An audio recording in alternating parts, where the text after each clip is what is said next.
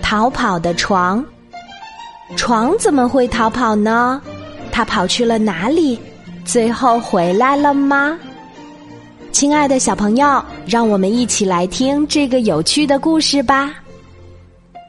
早晨，左小琪刚起床，穿好衣服，突然他睡的这张床好像有了生命一样，自个儿打开门，一下子跑了出去。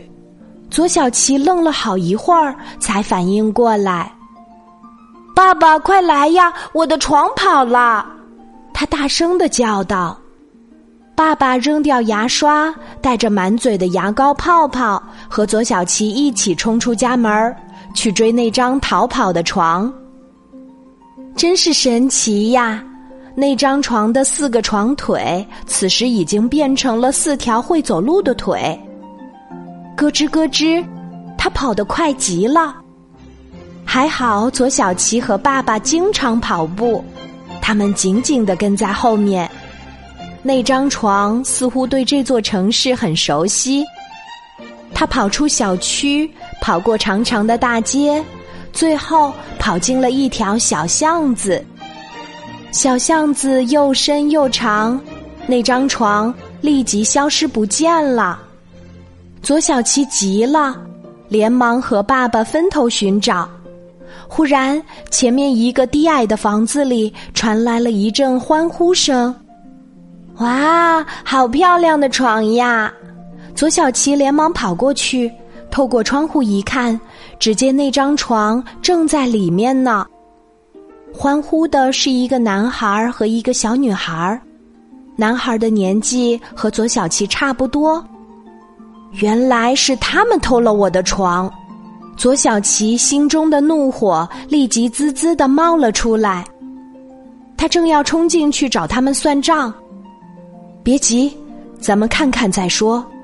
这个时候，爸爸来了，拉住了左小琪的手。左小琪这才注意到屋内的情况，这里应该是一个出租屋吧？前后只有两个小小的房间。里面摆满了旧书、旧报纸、饮料瓶等东西，看来他们是靠捡废品为生的。小男孩和小女孩正兴奋地坐在那张床上。哥哥，有了这张床太好了，咱们再也不用睡在地上了。文文，咱们把这张床给爸爸吧，爸爸一天到晚太累了。他比我们更需要这张床。嗯，那好吧。不过，我有时候可不可以在这张床上睡一下呀？你当然可以睡了。爸爸没睡的时候，你都可以在这张床上睡。哇，好啊，哥哥！看到这儿，左小琪的眼睛红了，他掉头就往回走。小琪，你怎么了？爸爸连忙问道。爸，我没事儿，我我想求您一件事儿。我们可不可以再给他们送一张床呀？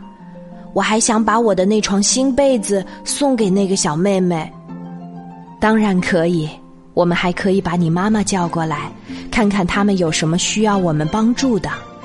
爸爸，你真好。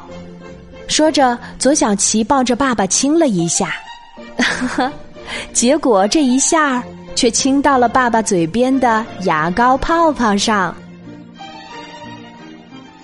好啦，今天的故事就讲到这里，我是你的好朋友晚安妈妈，小宝贝，睡吧，晚安。